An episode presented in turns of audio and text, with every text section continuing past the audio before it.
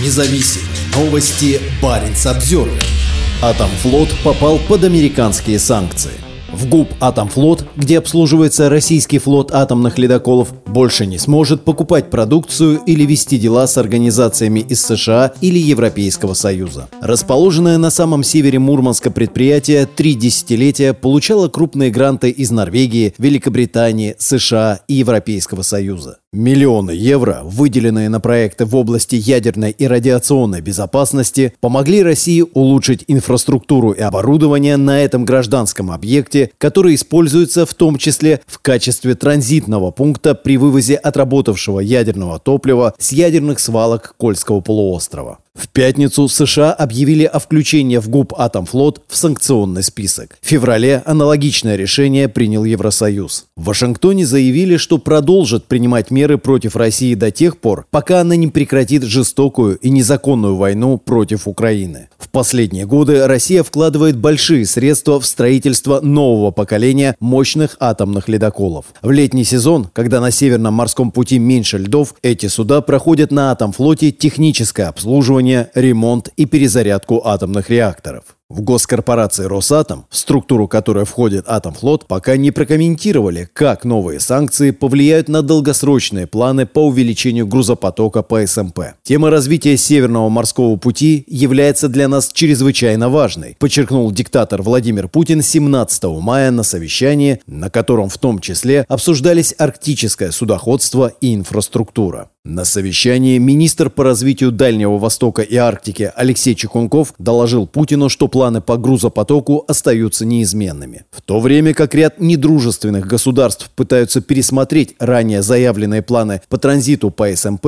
мы наблюдаем растущий интерес к использованию пути со стороны Китая, Индии, государств Юго-Восточной Азии, сказал Чекунков, судя по стенограмме встречи в Кремле. Правительство дало добро на строительство шестого и седьмого ледоколов нового проекта 22220. Сейчас три судна этого проекта уже находятся в эксплуатации, а еще два строятся на Балтийском заводе в Санкт-Петербурге. Каждый из новых ледоколов оснащен двумя реакторами «Ритм-200», которые будет необходимо обслуживать на Атомфлоте. Значительная часть оборудования радиационного контроля на предприятии западного происхождения. После введения санкций к нему нельзя закупать запасные части части или обновлять программное обеспечение.